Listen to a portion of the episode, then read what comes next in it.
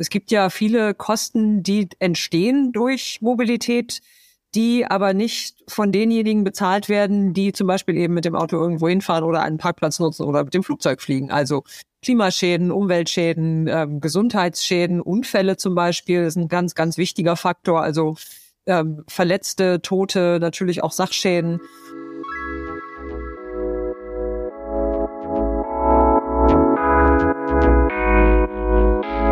Miteinander morgen machen der Zukunftspodcast der R&V. Ihr Host Grisha Brauer-Rabinowitsch. Wie können wir Mobilität klimafreundlich und sozial gerecht gestalten? Das ist die Leitfrage der Arbeit von Philine Gaffron. Die Verkehrsexpertin hat mehrere Jahre in Großbritannien und Amerika gelernt und geforscht. Derzeit forscht Philine Gaffron am Institut für Verkehrsplanung und Logistik der Technischen Universität in Hamburg und sitzt im wissenschaftlichen Klimabeirat des Hamburger Senats. Eines ihrer Hauptanliegen ist die Verkehrswende mit stringenten Analysen, klarer Kommunikation und konsequentem Handeln auf allen Ebenen voranzubringen. Getreu dem Motto Not just talking the talk, but walking the walk. Herzlich willkommen, Philine Gaffron. Guten Tag, Herr Brauer-Rabinowitsch. Ja, schön, dass Sie da sind. Steigen wir gleich ein. Ihr Thema ist so spannend und so groß. Ich hoffe, wir haben überhaupt genug Zeit. Ihre beiden großen Themen, ich habe es eben gerade in der Anmoderation angedeutet, sind die sozialen und die Umwelteinwirkungen von Verkehr. Die Verbindung von Nachhaltigkeit und Mobilität beziehungsweise Verkehrsplanung, da gehe ich sofort mit, das verstehe ich sofort. Ähm, aber wie hängen soziale Gerechtigkeit und Mobilität zusammen? Können Sie das kurz erläutern? Ja, natürlich, sehr gerne. Also erstmal bin ich auch äh, sehr froh, hier zu sein und habe mich über die Einladung gefreut und äh, hoffe auch, dass wir genug Zeit haben werden. Also ich fange an mit der sozialen Gerechtigkeit und der Mobilität. Das hat eigentlich zwei Aspekte. Also zunächst mal die aktive Seite, sagen wir mal. Mobilität ist notwendig, um gesellschaftliche Teilhabe zu gewährleisten. Also für alles, was wir so machen, wenn wir vor die Tür gehen im Prinzip. Freundinnen treffen, zur Arbeit gehen, zur Schule gehen, ähm, andere Ausbildung, ähm, verfolgen, Freizeitgestaltung, Besorgung, Behördengänge und so weiter. Also die soziale Teilhabe ist ein Aspekt der ähm, Mobilität und der sozialen Gerechtigkeit. Die muss für alle gewährleistet sein. Die sollte leistbar sein. Die sollte natürlich alltagstauglich sein, barrierefrei. Und ähm, das allein zeigt ja schon, da gibt es ähm, vielfältige Bereiche, in denen das auch äh, in der jetzigen Zeit noch nicht hundertprozentig funktioniert für alle. Und der zweite Aspekt, der zweite soziale Aspekt von Mobilität ist mehr oder weniger der passive Aspekt. Das fasst man in der Fachsprache so unter dem Bereich, unter dem Begriff Umweltgerechtigkeit zusammen. Und zwar eben nicht Gerechtigkeit gegenüber der Umwelt, sondern die Gerechtigkeit, mit der Umweltbelastungen verteilt sind. In diesem Fall eben Umweltbelastungen aus dem Verkehr, also zum Beispiel Lärm oder Luftschadstoffe. Und da stellen wir dann die Frage, inwiefern sind unterschiedliche Gruppen, zum Beispiel äh, Bevölkerungsgruppen an ihrem Wohnort zumeist, unterschiedlich stark von solchen Belastungen betroffen. Da gibt es durchaus auch klare Unterschiede, die man feststellen kann, die mit natürlich ganz vielen Faktoren zu tun haben, wie Wohnortwahl, äh, Standortkosten, Mietkosten, ähm, Haushaltseinkommen etc. Aber auch mit ein paar subtileren Aspekten.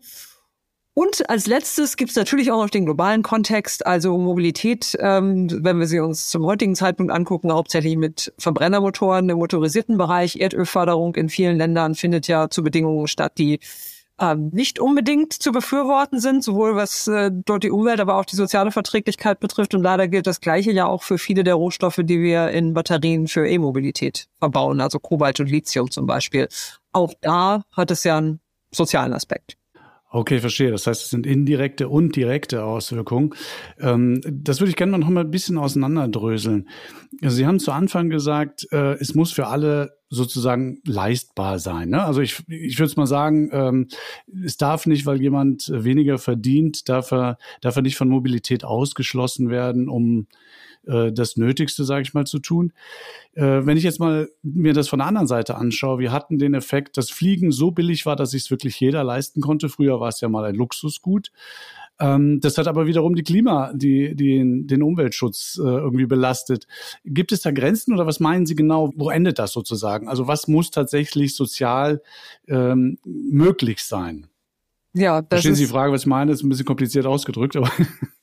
Doch, ich verstehe das auf jeden Fall. Und das ist ja natürlich auch eine ganz wichtige und also akademisch sehr spannende Debatte. Was ist eigentlich Gerechtigkeit? Ne? Da kann man ja sehr, sehr lange drüber sprechen. Gerechtigkeit heißt nicht das Gleiche für alle, dasselbe für alle, weil es ja auch durchaus unterschiedliche Bedürfnisse gibt. Und beim, spezifisch beim Thema Fliegen oder beim Thema Mobilität insgesamt kann man sagen, dass prinzipiell das Ziel sein sollte, dass die Preise für Mobilität den Kosten entsprechen und zwar den Kosten für die gesamte Gesellschaft. Also es gibt ja viele Kosten, die entstehen durch Mobilität, die aber nicht von denjenigen bezahlt werden, die zum Beispiel eben mit dem Auto irgendwo hinfahren oder einen Parkplatz nutzen oder mit dem Flugzeug fliegen. Also Klimaschäden, Umweltschäden, ähm, Gesundheitsschäden, Unfälle zum Beispiel ist ein ganz, ganz wichtiger Faktor. Also ähm, Verletzte, Tote, natürlich auch Sachschäden. Das kann man tatsächlich, Entschuldigung, das kann man tatsächlich ausrechnen. Und da gibt's, da gibt's Zahlen für? Da gibt es Zahlen für. Also es gab eine Studie ähm, aus 2017 zum Beispiel, die hat errechnet, dass die externen Kosten in Deutschland, die der Verkehr verursacht, 149 Milliarden Euro betragen haben. Pro Jahr. Und davon, ja, pro Jahr ungefähr 95 Prozent im Straßenverkehr. Ich meine, das ist natürlich immer, sobald man anfängt, äh, nach den Methoden zu fragen, wird es wahnsinnig komplex. Also was wird alles mit reingerechnet? Wie bewertet man ein Menschenleben? Ähm, wie bewertet man die Zerstörung von Flächen etc.? Aber es gibt ähm, ja, es gibt solche Zahlen und ich denke, das Wichtige sind dabei sind eigentlich die Größenordnungen. Also genau, die, genau die Entwicklung, ne? Ja, genau. Ja. Mhm. Spannend. Okay. Das heißt, ähm, im Prinzip müsste man das berechnen. Was hat das dann für Folgen? Also jetzt haben Sie gerade gesagt, 95 Prozent verursachen das Auto oder der, dann die, was haben Sie gesagt, die Auto, der Straßenverkehr. Der Straßenverkehr, ja. genau. Ähm, da würde man ja erstmal auf die Idee kommen, okay, äh, äh im, im krassesten Fall Straßenverkehr deutlich reduzieren, ja? Oder was? Ja, deutlich wie kriegt man die Gerechtigkeit da rein? Deutlich teurer machen. Also ähm, zum Beispiel der, der Verkauf von Kraftstoffen, aber es gibt auch andere Maßnahmen, die vorgeschlagen werden. Sowas wie eine streckenbezogene Pkw-Maut, also analog zu dem, was wir jetzt schon als Lkw-Maut haben. Der Sachverständigenrat für Umweltfragen, der berät die Bundesregierung, der hat das zum Beispiel vorgeschlagen, andere Organisationen auch. Und dann aber eben die Möglichkeit beziehungsweise Mechanismen, die dafür sorgen, dass eben wirklich Menschen, die zum Beispiel für ihre Mobilität auf ein Auto angewiesen sind, aufgrund der Tatsache, wo sie leben oder wie sie ihre Arbeit organisieren oder ähnliches und die sich gesteigerte Kosten im jetzigen System nicht leisten könnten und keine Alternativen haben, dass es für die natürlich Ausgleichsmechanismen gibt. Also da ist dann die soziale Verträglichkeit auch wichtig. Okay, weil das ja sonst bedeuten würde, wenn man jetzt zum Beispiel, es ist ja immer das Argument, wenn wir, wenn wir sagen, wir machen den Kraftstoff teurer und, und Verbrenner teurer oder so weiter, dann ist ja mal das Argument, okay, am Ende, wer kann sich noch leisten? Die Reichen, also die Leute mit, mit genug Geld. Ähm, und die Leute, die nicht so viel Geld haben, die sind am stärksten betroffen, weil sie eben zu wenig haben, um das auszugleichen. Und dann würden Sie sagen, Umverteilung ist dann, klassische Umverteilung ist das ja, ist dann da tatsächlich die Wahl, ja? Ja, ganz genau. So ein bisschen wie beim CO2-Preis, wo ja auch gesagt wird, also ähm, man zahlt eben für die CO2-Emissionen, die man verursacht, aber die Umverteilung funktioniert so, dass alle das gleiche zurückkriegen und wer weniger CO2 emittiert, hat dann halt mehr davon, weil er vorher oder sie weniger dafür bezahlt hat. Und insofern ähm, ist das ja, im Prinzip der, der wichtige Mechanismus. Das ist bei Preisinstrumenten ja eigentlich immer so, dass, dass es im Endeffekt, klar, es wird immer so sein, dass es Menschen gibt, die, für die es egal ist, die einfach genug Geld haben, sich im Prinzip alles zu leisten. Also ordnungspolitische Regelungen sind auch wichtig, dass man bestimmte Dinge halt einfach nicht darf. Also zum Beispiel in der Fußgängerzone mit dem Auto fahren. Ähm, da ist es dann unabhängig davon, wie viel Geld man hat.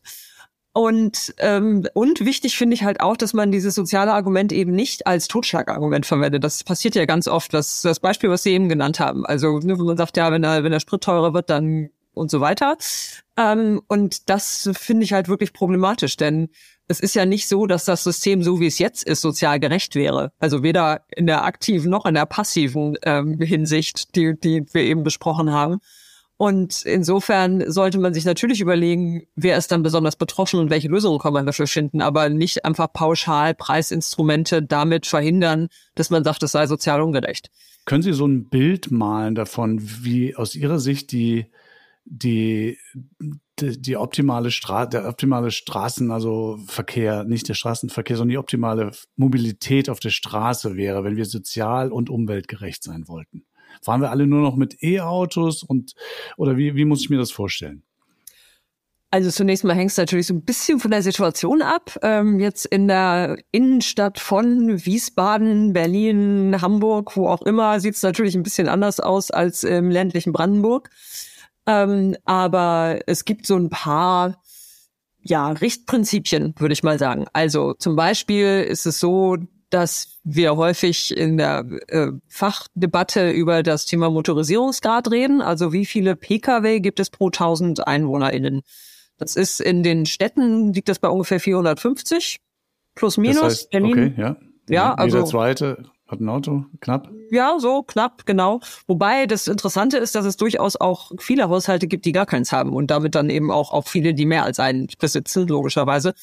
Ähm, und das Umweltbundesamt empfiehlt, dass das auf 150 Pkw pro EinwohnerInnen, ähm, pro 1000 EinwohnerInnen reduziert werden sollte ähm, in den Städten wohlgemerkt. Und die dann, wie Sie gesagt haben, eben elektrisch unterwegs und gerne auch vornehmlich als Sharing-Fahrzeuge. Also dass es eben vom, vom Besitzen zum Nutzen geht. Das wäre so eine, ein Modell für die Städte. Natürlich dann auch mit der, mit der entsprechenden Ausbau, mit dem Ausbau und Umbau der, der Alternativen logischerweise.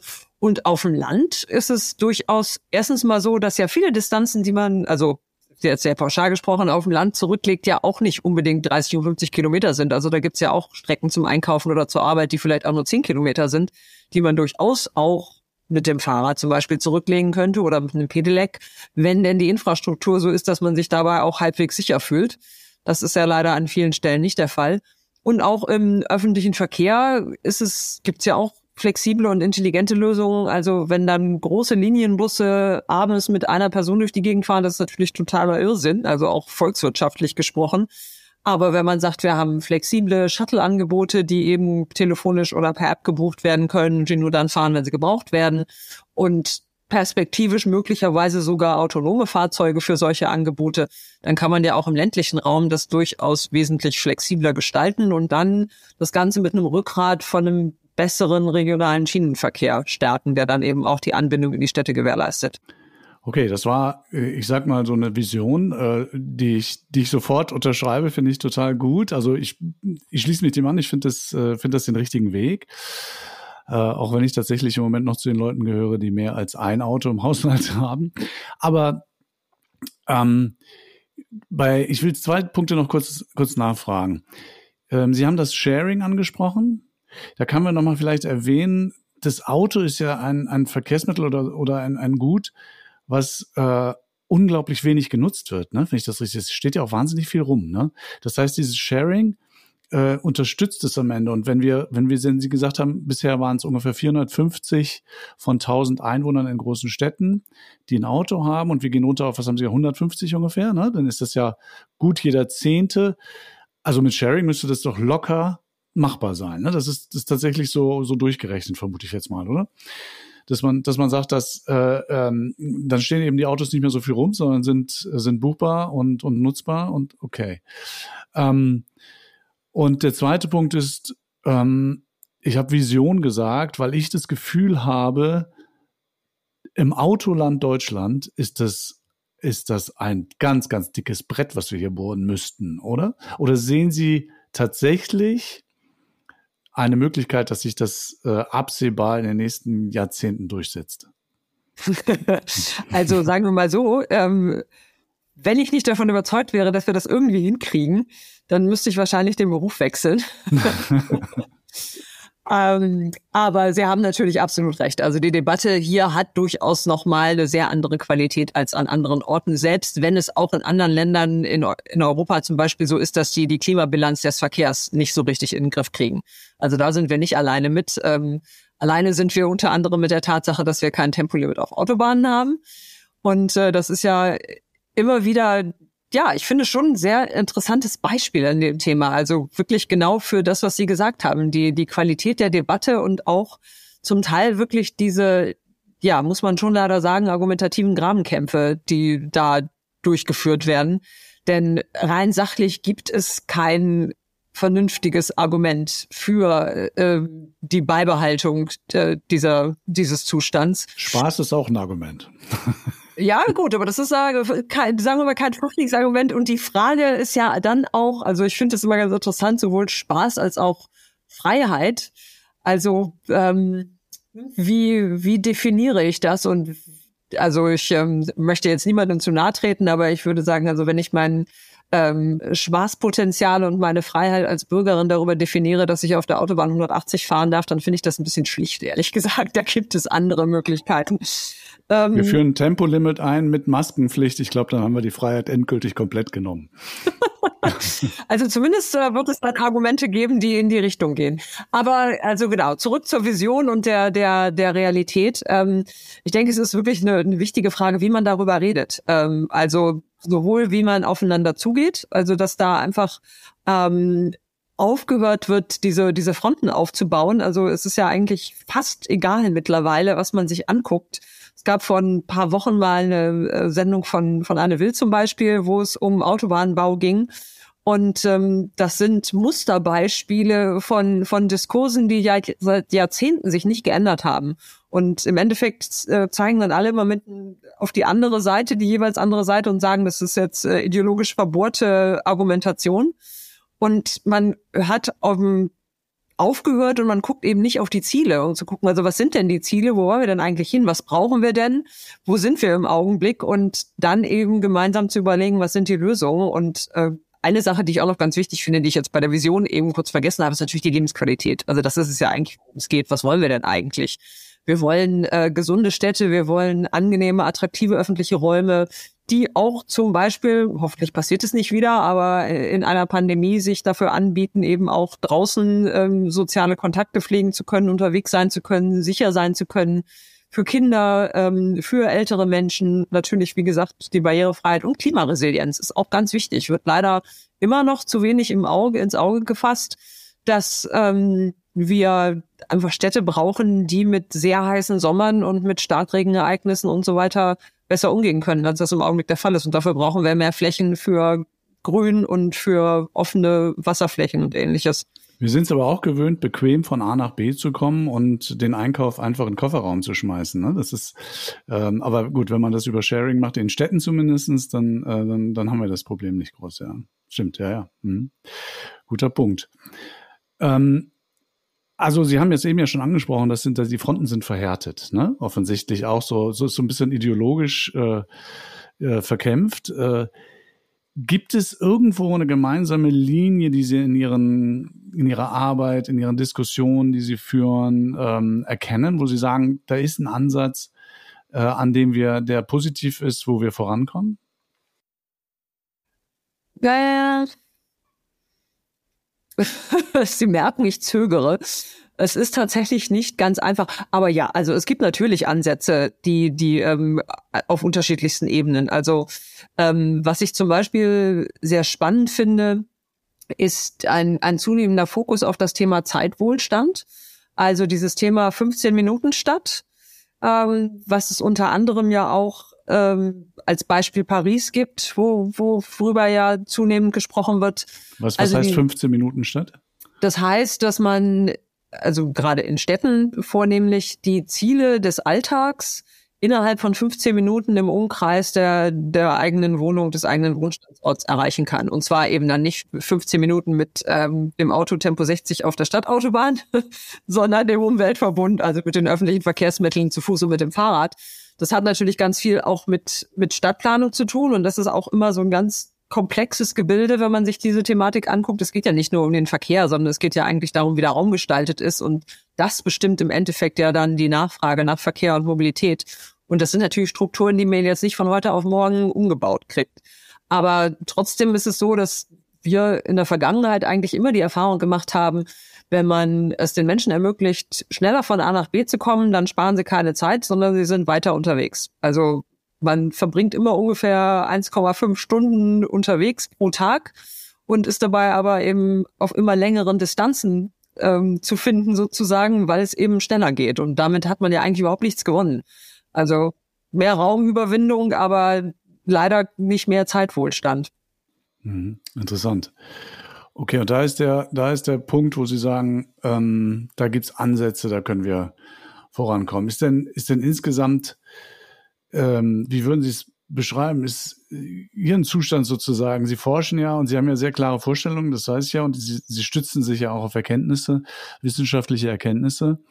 Ähm, ist da nicht manchmal Frust im Spiel, wenn Sie sagen, hier geht gar nichts voran? Oder Sie sehen, die Politik scheitert zum 27. Mal irgendwie das Tempolimit wirklich einzuführen oder traut sich einfach ja auch nicht, ja, muss man ja sagen.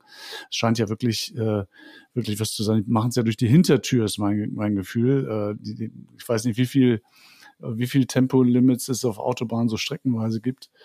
Ähm, aber ist das, ist das nicht auch frustrierend manchmal für Sie? Also stellenweise natürlich schon. Vor allen Dingen merke ich, dass ich manchmal denke, ähm, es kann eigentlich doch nicht sein, dass ich diese Dinge, die ich jetzt erzähle, dass sie den Menschen, die zuhören, neu sind, weil man das Gefühl hat, man hat sie irgendwie schon 20 Mal gesagt oder mehr.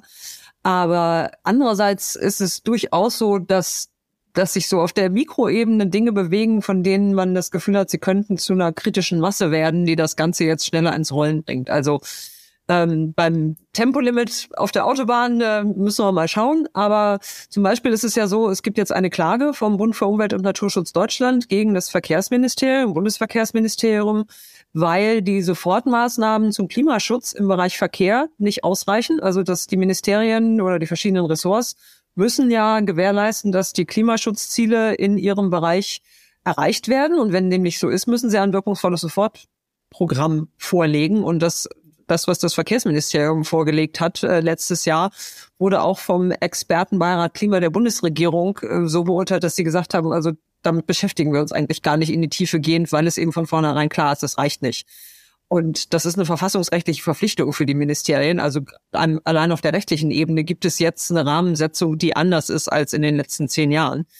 Das ist das eine. Und ähm, das andere sind so, ich sag mal eher Bottom-up-Mechanismen, ähm, Prozesse. Also es gibt zum Beispiel die Initiative für lebenswerte Städte und Gemeinden durch angepasste Geschwindigkeit. Ich weiß nicht, ob Sie von der schon gehört haben. Die gibt es seit na ungefähr einem Jahr. Und äh, mittlerweile sind 504 Kommunen Mitglied und deren Ziel ist es, zu sagen, sie möchten, dass die den Kommunen die Möglichkeit gegeben wird, Tempo 30 als flächendeckende Geschwindigkeit eben dann mit Ausnahmen, so wie wir es jetzt bei Tempo 50 haben, quasi in die andere Richtung anordnen zu können. Im Augenblick ist das nicht möglich aufgrund der Straßenverkehrsordnung. Also es ist Bundesrecht, das das verhindert. Und ähm, es gab Forderungen zu sagen, wir ändern einfach die Straßenverkehrsordnung und dann ist flächendeckend überall Tempo 30 statt Tempo 50 und da muss man eben nur noch die Ausnahmen ausschildern. Aber das fordern die gar nicht. Das finde ich so interessant. Die sagen nur, wir wollen das selber entscheiden können. Und selbst das ist im Augenblick noch etwas, was im Bundesverkehrsministerium nicht weitergeht. Aber trotzdem, also da sieht man zum Beispiel, da ist eine kritische Masse und da sind Großstädte, Kleinstädte, Dörfer, also wirklich äh, auch, ähm, ich sag mal, Rathäuser jeder politischen Couleur drin vertreten in dieser Initiative. Also das finde ich ganz interessant, mal zu gucken, wie das weitergeht. Ähm, das ist eine. Und das andere oder das zweite und das dritte ist die Tatsache, dass es ja durchaus für, mal für viele Maßnahmen Mehrheiten gibt. Also selbst die Mitglieder des ADAC haben zwar nur mit einer knappen Mehrheit, aber immerhin mit einer Mehrheit für ein Tempolimit auf deutschen Autobahnen gestimmt bei der letzten Mitgliederbefragung. Und ähm, solche Umfragen gibt es mehrere. Also das ist schon dann interessant zu sehen, wie lange das dauert, bis das quasi dann in der politischen Realität auch angekommen ist. Mhm. Äh, spannend. Wie, in welche Rolle spielen eigentlich das neue, ich sage jetzt einfach mal neue Mindset der heranwachsenden Generation. Also ich weiß nicht, ob es stimmt, aber es ist ja so, jeder Zweite erzählt ja, ja, die, die, die heutigen Jugendlichen, die wollen gar nicht mehr so unbedingt das Auto sofort, sondern die wollen lieber ein Fahrrad oder was auch immer oder ein E-Bike. Ähm, das heißt, es ist auch ein grundsätzliches Verständnis, also grundsätzlich also gefühlt höheres Bewusstsein für Umweltthemen. Spielt das eine Rolle? Glauben Sie, dass das, dass das Einfluss hat oder dass das zumindest perspektivisch ähm, äh, sehr positiv ist? Teilweise. Also es gibt durchaus, wie Sie sagen, diese Statistiken, dass zum Beispiel ähm, Jugendliche später den, den Führerschein erwerben oder eben auch das eigene Auto nicht mehr unbedingt Traum ist. Aber das ist auch sehr, sehr milieuabhängig und sehr standortabhängig. Also sobald die äh, Menschen ein bisschen weiter draußen wohnen, sieht das schon anders aus. Ich war mal vor zwei Jahren bei einer Veranstaltung in Hamburg ähm, in der Klimawoche. Also das war wirklich die Überschrift für dieses, äh, für dieses Thema. Und da gab es eine ähm, Diskussionsveranstaltung mit Schulklassen. Und ähm, das war äh, total spannend. Die waren auch sehr, sehr gut vorbereitet, informiert, haben tolle Fragen gestellt. Und dann gab es hinterher so eine Frage, äh, wie viele von euch wollen denn Führerschein ein Auto, wenn ihr 18 seid? Und 80 Prozent haben gesagt, ja. Und dann haben wir gesagt, ja, also Moment mal, wir haben aber gerade über Klimaschutz und Mobilitätswende gesprochen. Euch ist schon klar, ne, mit, mit der Mehrheitsverhältnissen wird das nichts. Und warum ist es denn so? Und dann haben viele gesagt, ja, da wo wir wohnen, also die kamen halt nicht alle aus ähm, zentral Hamburg, sondern auch eben aus den Randgebieten, da kommt man halt einfach anders nicht weg, wenn man was unternehmen will, spät, zu späterer Stunde, wenn man ähm, Menschen treffen will, Freundinnen, die woanders wohnen, dann sind die Angebote, die Alternativen eben nicht gut genug, um meine soziale Mobilität zu gewährleisten. Also das war, war für viele so ein Argument. Und da, denke ich, kann man eben durchaus ansetzen. Mhm. Wenn man sie als Autogegnerin bezeichnen würde, würde man ihnen Unrecht tun, oder? Ja, schon. Sie haben wahrscheinlich also, selber auch ein Auto, ne? Ich denke, bitte? Sie haben sel selber wahrscheinlich auch ein Auto, ne? Nee, nicht mehr. Ich hatte ah, mal ein mehr. Auto, das ist schon länger her, das war eine Ente. das preiswerteste, tollste Cabrio, was man sich vorstellen kann. Aber ähm, ich fahre durchaus Auto. Also ähm, ich lebe in einer Hausgemeinschaft, in denen andere Menschen Autos haben und die kann ich mir ab und zu mal leihen. Ich bin Mitglied bei einer Carsharing, bei einem Carsharing-Unternehmen. Und ähm, ich, es gibt Situationen, wo ich das auch für durchaus sinnvoll halte. Oder wo es auch mir so geht, dass ich sage, die Alternativen sind wirklich so schlecht, dass ähm, ich eben aufs Auto zurückgreife. Und ich sag's mal so, wenn ich davon überzeugt wäre, dass ich das Klima retten könnte und meinen Mitmenschen was Gutes täte, dann hätte ich wahrscheinlich äh, einen sehr großen Pickup-Truck. Und wenn ich es mir leisten könnte. Da alles Preis nicht zutrifft, ist es nicht so, aber so vom Spaßfaktor was Sie eben erwähnt haben, also absolut, durchaus. Ich kann das auch sehr gut nachvollziehen, warum es dann eben an manchen Stellen so schwierig ist, weil eben wirklich für viele das Auto ja, also erstens mal, das ist eine riesige Investition. Für viele Haushalte das teuerste, was sie sich überhaupt jemals zulegen. Ähm, es hat immer noch diese, diese ähm, Status- und Habitusbedeutung. Also ähm, und natürlich, klar, also die, die Automobilindustrie investiert nicht um, umsonst ähm, 1,8 Milliarden in Werbung im letzten Jahr, ähm, mit der eben gezeigt wird, Autos in blühenden Landschaften und Sicherheit und Freiheit und so weiter. Das verfängt natürlich. 1,8 Milliarden im Jahr in Deutschland? Nee, weltweit, ja. ne? In Deutschland 1,8 Milliarden. Ja, Oh, das war eine Zahl, die kannte ich ne? auch noch nicht. Das ist viel, ja. Äh, diesen Pickup, diesen Truck, von dem Sie gerade gesprochen haben, die gibt's, glaube ich, inzwischen in Amerika schon als, als E-Auto. Habe ich neulich mal gelesen. Gibt's den ersten F150 war das oder so. Bin ich ganz sicher. Fand ich ganz, äh, ganz gibt interessant. Es. Ich glaube sogar Hammer gibt es, also die Humvees gibt es auch als ähm, Elektromodell. Ich meine, wie weit man damit kommt, ist eine andere Frage. Aber ich, die Frage war natürlich, äh, ähm, ich würde die Anschlussfrage mal stellen. Ähm, Sie kritisieren ja immer den Verkehr, ja. Ich meine, jetzt haben Sie selber gesagt, also das Autofahren und, und wie wir sozusagen, wie Mobilität im Moment aufgestellt ist. Jetzt haben Sie selber gesagt, manchmal passiert es Ihnen halt auch, dass die Alternativen so gruselig sind, dass Sie einfach das Auto nehmen müssen. Ne? Das heißt, da müssen wir ja sowieso ran. Aber Sie predigen ja vieles, was anderen Leuten nicht wirklich gefällt. Haben Sie denn das Gefühl, Sie als Wissenschaftlerin tatsächlich gehört werden. Ich meine, in der Pandemie gab es eine große Diskussion um die Rolle der Wissenschaft insgesamt. Könnte ja dazu geführt haben, dass auch bei diesem Thema jetzt äh, Sie vielleicht sogar inzwischen mehr Gehör finden und vielleicht auch mehr Einfluss haben, zum Beispiel auf die Politik oder wie ist, wie ist Ihr Empfinden da? Was ist Ihre Erfahrung? Das ist, äh, das ist auch sehr unterschiedlich. Also ähm, es ist im Prinzip so, dass, dass wir viele der Antworten ja durchaus kennen. Also ähm, insofern ist es jetzt nicht so im, Gegensatz zu zum Beispiel der Situation während der Corona-Pandemie, dass wir ganz vieles auf einmal ganz schnell, ganz neu lernen, herausfinden, ausprobieren, äh, evaluieren müssen. Ähm, also insofern ähm, ist es schon stellenweise etwas frustrierend und es gibt auch die Erfahrung, ähm, natürlich, also wir haben das, wir haben ja viele Beispiele jetzt schon angesprochen, dass auf politischer Ebene Entscheidungen getroffen werden, die aus wissenschaftlicher Sicht eben nicht zielführend sind. Also egal, ob wir jetzt über den Klimaschutz reden oder über Gesundheit. Also ich meine, es gibt Grenzwerte für Luftemissionen, EU-Grenzwerte. Es gibt auch Grenzwerte für Lärmbelastung. Ähm, beide werden an vielen Stellen in den Städten weiterhin überschritten. Und ich meine, das hat wirklich gesundheitliche Konsequenzen für Menschen. Das ist ja nicht irgendwie nur aus der Luft gegriffen. Und ähm, insofern sind das natürlich schon wissenschaftliche Erkenntnisse, die es schon länger gibt, die aber eben nicht zu den entsprechenden Konsequenzen geführt haben. Ähm, ich denke, was zunehmend der Fall ist, ist, dass auch die Wissenschaft insgesamt sich mehr in der Rolle sieht, in die Kommunikation mit einzusteigen. Also nicht zu sagen, wir machen die Studien, wir veröffentlichen dann irgendwelche äh, Artikel oder meinetwegen irgendwelche Projektberichte und dann überlassen wir es der, der Öffentlichkeit, der Gesellschaft, den Organisationen, äh, den NGOs und der Politik, sich das anzugucken und darauf basierend ihre Entscheidungen zu treffen. Sondern ähm, man geht eben auch mit rein in die Diskussionen und, und beteiligt sich an der Meinungsbildung, wie Sie eingangs gesagt haben, durchaus eben mit dem wissenschaftlichen Anspruch, also evidenzbasiert und nachvollziehbar, aber eben trotzdem auch erklärend, denn das ist das, was, was, was ich immer wieder feststelle. Also wir kennen ja die Effekte, also wir bewegen uns in unseren eigenen Kontexten, in den sogenannten Blasen und denken, naja, ist ja irgendwie alles klar, wissen wir doch alles.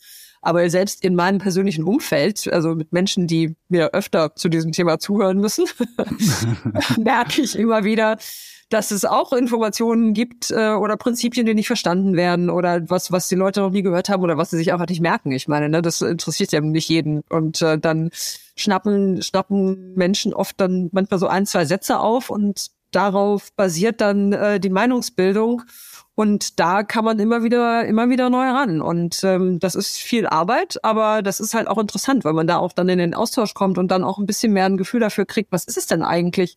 Worüber machen sich die Menschen denn Sorgen? Es ist ja ganz oft so, dass es gar nicht unbedingt eine fundamentale Position ist jetzt, wenn man einfach mal auf der individuellen Ebene sich das anguckt, dass nicht ähm, die große Mehrheit der Menschen in Deutschland sagt, ich will mein Auto und ich lasse mir das nicht wegnehmen und ähm, da könnt ihr euch auf den Kopf stellen sondern ganz viele haben ja äh, ganz andere Themen, Prinzipien, Bedürfnisse oder sagen sogar, ja, ich würde eigentlich ganz gerne auch ohne Auto, aber es geht eben nicht, weil XY. Und ähm, da, da ein bisschen mehr ranzukommen und dann ähm, Sorgen zu verstehen und Lösungen zu finden und das dann eben auch breit zu kommunizieren. Ich denke, das ist eben auch ein wichtiger Teil der, der wissenschaftlichen Aufgabe. Und das ist auch eher so ein bisschen dieses Bottom-up-Prinzip. Ne? Also wir, wir haben jetzt nicht Zeit, mit jeder Person einzeln zu sprechen, dann schaffen wir das mit den Zielen auch nicht bis in den nächsten zehn Jahren. Aber so auf der breiteren Ebene ähm, findet das schon mehr statt. Und auch die, die, ja, die Berichterstattung. Also die Medien im Augenblick ist es ja auch so dieses Stichwort verantwortungsbewusster Journalismus. Also eine ausgewogene Berichterstattung heißt nicht unbedingt zu sagen, äh, wir geben jetzt Pro und Contra äh, gleich viel Raum sozusagen und suggerieren damit, dass es mindestens 50-50 ist, weil das ja ganz oft so nicht ist und weil ganz oft die Argumente auch sehr unterschiedlicher Qualität sind, sondern es wird eben auch dargestellt, also woher haben die Menschen ihre Meinung und wie sind die einzuordnen. Ja, spannend. Das heißt, im Grunde ist Wissenschaft ein bisschen selbstbewusster geworden, ja. Und Ihnen scheint das tatsächlich Spaß zu machen, wenn man Ihnen so zuhört, finde ich super. ähm, wenn man jetzt nochmal drauf schaut, ob konkret, äh, Sie haben gerade mit dem ähm, Think Tank Agora Verkehrswende im Januar zusammen eine Analyse zum Bundesverkehrswegeplan 2030 vorgelegt. Ja? Ähm, was sind da einfach nochmal konkret, was sind da die wichtigsten Maßnahmen, die Sie empfehlen?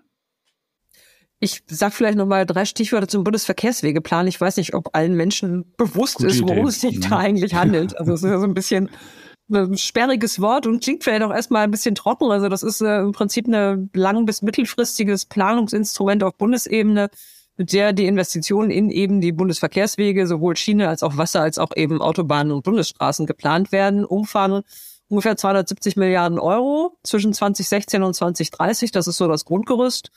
Und ähm, da gibt es mittlerweile ähm, ja einige Punkte, die die problematisch sind. Also unter anderem, dass dieses gesamte Gefüge kein übergeordnetes Zielbild hat. Also es gibt keine Netzplanung für Deutschland insgesamt zu gucken, also wie, wie soll sich der Verkehr verteilen, wie wollen wir die verschiedenen Verkehrsträger fördern, äh, wie wollen wir zum Beispiel eine Verlagerung von der Straße auf die Schiene für Güterverkehr und so weiter hinbekommen.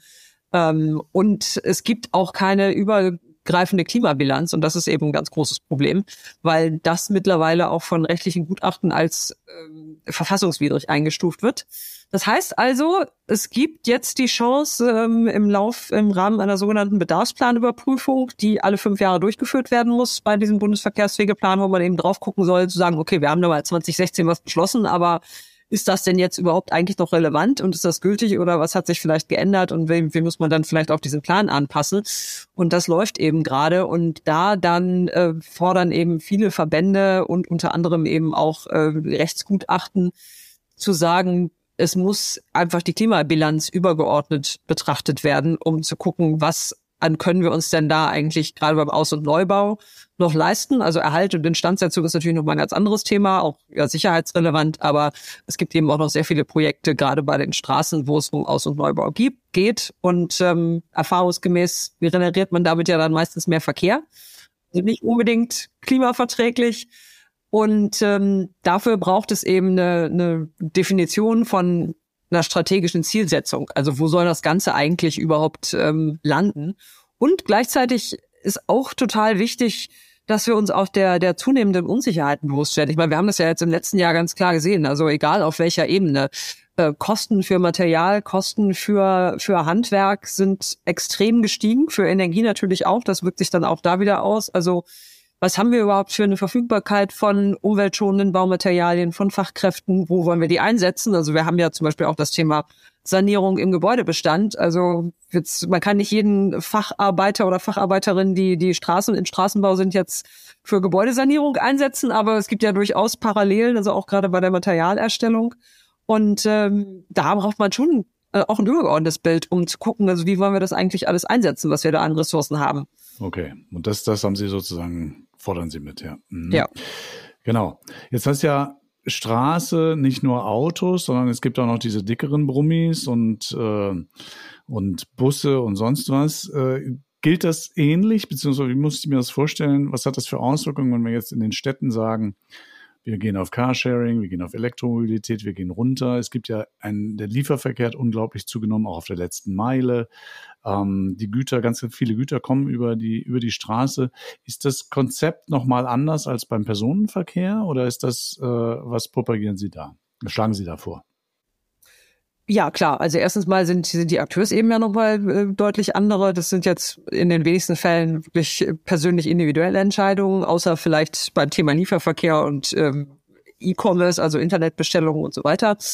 Ähm, aber da geht es eben auch darum zu gucken, also äh, wie verteilen sich diese Ströme, wo, wie entstehen die überhaupt, äh, warum werden für manche Güter eben zunehmend große Distanzen zurückgelegt. Jetzt haben wir auch im Zuge der Debatte des, des letzten Jahres, anderthalb Jahre, ähm, gesehen, dass Lieferketten eigentlich wieder verkürzt werden sollen, um eine größere Sicherheit herzustellen. Das wäre ja dann durchaus im Sinne einer, einer Verkehrswende auch im Güterverkehr. Natürlich ist die Antriebswende da auch ganz wichtig. Also E-Lkw ist da ein, sind da ein ganz wichtiges Thema und die Infrastruktur, die man dafür braucht. Ähm, dann wiederum auch Rahmensetzungen für eine bessere Bündelung. Es gibt ja sehr viele Leerfahrten, beziehungsweise es fahren auch Lkw, die eben nicht voll beladen sind. Das ist ganz eindeutig auch ein logistisches Thema, ähm, was man zum Beispiel auch mit anderen Rahmensetzungen, mit einer entsprechend erhöhten Lkw-Maut ähm, steuern könnte, um Anreize zu setzen, da effizienter zu wirtschaften. Dann eben die Verlagerung auf die Schiene. Also dafür muss aber eben auch das entsprechende Angebot auf der Schiene und die Kapazitäten müssen verbessert werden. Da fehlt eben wirklich noch ganz viel. Und in den Städten äh, gibt es auch, also City-Logistik-Konzepte, wo es dann darum geht, zum Beispiel eben Verkehre, auch die Lieferverkehre zu bündeln. Und äh, also diese sogenannten White-Label-Lösungen, wo dann nicht mehr vier verschiedene Paketdienstleister zur selben Zeit mit ihrem Van in einer Straße parken, sondern wo dann eben gebietsweise beliefert wird. Und ähm, das gebündelt wird, da gibt's auch ähm, zum Beispiel Untersuchungen beziehungsweise Versuche schon für, für solche Verteilzentren. Oder man kann die letzte Meile dann mit einem äh, mit einem E-Bike, mit Lastenfahrrädern machen. Das äh, ist in Hamburg ausprobiert worden, das ist in Berlin ausprobiert worden und auch in vielen anderen Städten. Und das kommt dann natürlich auch nochmal diesem Thema Straßenraum zugute. Also in den Städten ist es ja ganz oft so, dass wir kennen ja auch Autofahrende, so dieses Parken in zweiter Reihe äh, von den Lieferfahrzeugen. Das ist ja nicht unbedingt was, was alle besonders erfreut. Ähm, also das kann man damit auch in den Griff kriegen. Und dann ist es natürlich auch nochmal ein breiteres Thema. Ähm, alles hängt mit allem zusammen. Das ist nicht so bei der Mobilität so, aber auch da, wie wirtschaften wir überhaupt? Also es geht ja auch auf anderen, anderen Bereichen dass das Thema oder die Diskussion geht in Richtung Kreislaufwirtschaft, effizientere Ressourcennutzung und so weiter. Und damit einhergehen würden ja auch eine Umstrukturierung der Verkehre. Okay, das ist ein ganz großes Rad dann. Allerdings, ein sehr großes Brett, aber also das, man kann es, man kann es ja von zwei Seiten betrachten. Entweder man sagt, um Gottes Willen, das ist so komplex, das kriegen wir nie in den Griff, oder man sagt, man kann an ganz vielen kleinen Schrauben drehen und ähm, muss nicht die eine große, den einen großen Hebel umlegen, für den man vielleicht einfach nicht die Kraft oder die Ressourcen hat. Also nicht die ganze Zeit reden, einfach mal machen, ne? Genau, mal loslegen, ja. Äh, genau. Ähm, ich habe noch eine Frage ähm, Vorbild. Ähm, wir haben jetzt auch viel über Städte geredet und man hört immer wieder die Klassiker Kopenhagen, Stockholm oder so. Gibt es für Sie eine Stadt, wo vieles schon in die richtige Richtung läuft? Zuletzt war ja Paris auch immer wieder ein Thema, wo Sie sagen, da sind mutige Leute, die einfach mal machen und wirklich den richtigen Weg ein, einschlagen? Jein. Also es gibt viele Städte, wo es interessante Projekte oder Maßnahmen oder, oder Prozesse gibt. Es gibt nicht die eine Stadt, bei der man sagen könnte, also die haben es eigentlich schon fast geschafft. Selbst Kopenhagen nicht. Die haben auch noch ähm, relativ viel Strecken, die mit dem Auto zurückgelegt werden, auch mit Motorisi also mit äh, Verbrennungsmotor. Ähm, bei Paris, äh, finde ich, ist es ein total interessantes Beispiel. Das kann man jetzt auch sehr schön im Augenblick gerade im Kontrast sehen. Also die äh, augenblickliche Bürgermeisterin von Paris hat ja unter anderem ihre letzte Wahl an Hidalgo gewonnen, eben mit diesem Ticket Mobilitätswende und 15 Minuten statt. Also da ist wieder das Stichwort. Und ähm, man kann also mit diesem Thema Wahlen gewinnen. In Berlin ähm, scheint es aber ja eher so gewesen zu sein, dass das Thema äh, dazu geführt hat, also zu Stimmenverlusten bei den regierenden Parteien oder zumindest bei einer von beiden.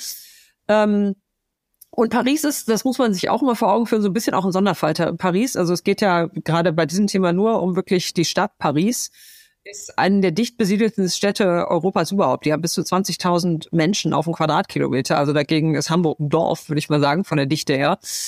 Die haben also ganz andere Situationen ähm, und Dichtestress dort und natürlich dann eben auch im Verkehrsbereich Luftverschmutzung zum Beispiel, die in Dimensionen sich bewegt hat, äh, die völlig anders sind als das, was wir aus unseren Städten kennen. Da ist natürlich dann der Problemdruck auch viel größer und damit dann wahrscheinlich auch die Offenheit eben für Lösungen, die da zu höheren Qualitäten führen. Da ist es unter anderem zum Beispiel auch so, dass die, die Außenbezirke äh, durchaus nicht so begeistert sind. Also die sagen zum Teil, ne, die Schienenverbindungen in die Stadt, also Regionalzugverbindungen sind nicht gut genug. Wir werden da abgehängt ähm, durch diese Fahrverbote und durch diese Maßnahmen. Ähm, also man muss das immer so ein bisschen kontextbezogen sehen, aber ähm, prinzipiell finde ich die Art und Weise, wie die Debatte da geführt worden ist und dieser, ähm, also auch dieser Fokus wirklich auf Lebensqualität und Gesundheit, das ist mit Sicherheit was, wo man hingucken könnte.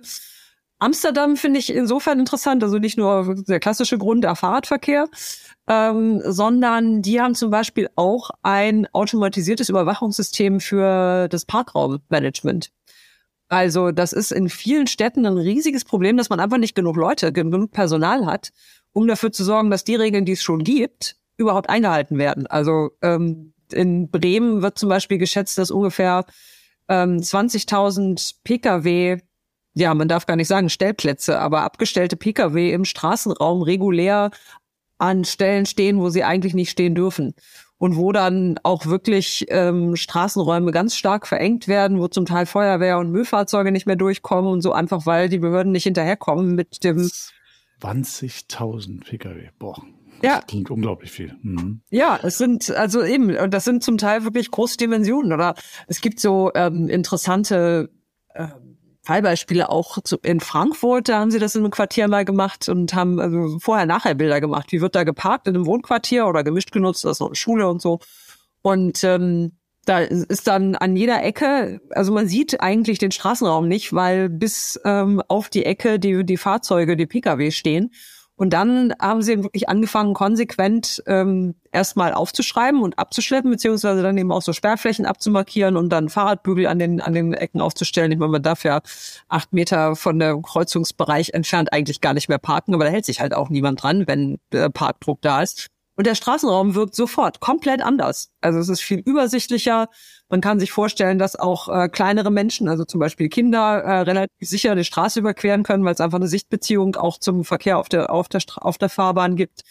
Und ähm, das sind eben auch so so Punkte. Und deswegen jetzt wieder zurück zu Amsterdam, also diese automatisierte Parkraumüberwachung ist natürlich ein Datenschutzthema und ein Technologiethema. Das wäre in Deutschland rechtlich noch nicht möglich, führt aber eben zu einem großen Fortschritt auch im Hinsicht auf die Überprüfung und Einhaltung der, der Regeln, die eben für die Kommunen schon möglich sind.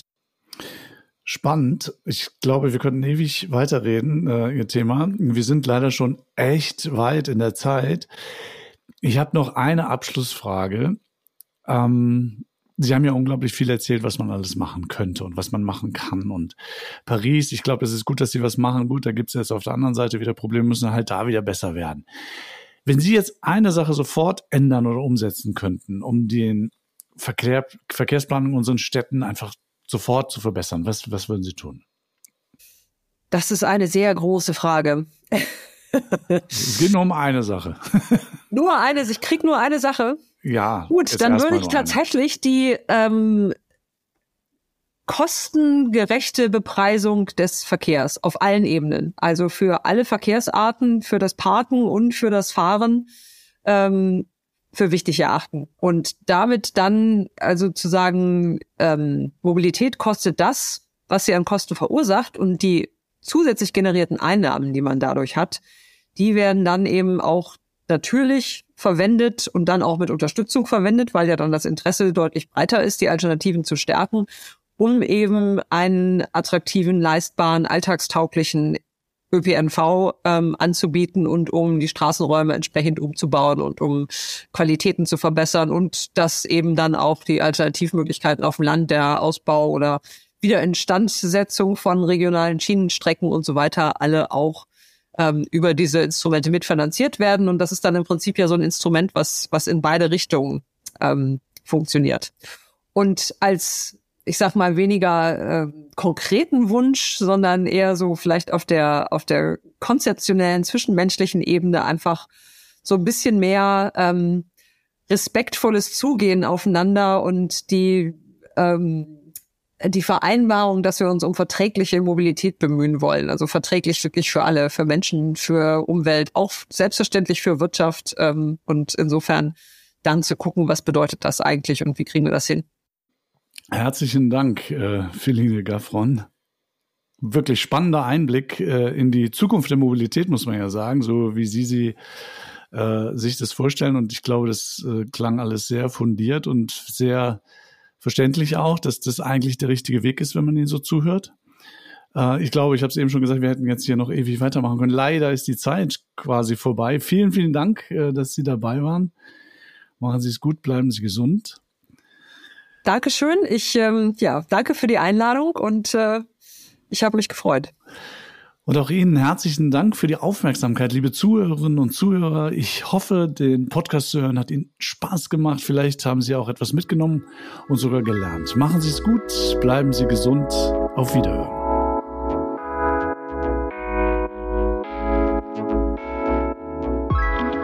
Weitere Informationen und alle Links zu dieser Podcast-Folge finden Sie in den Show Notes.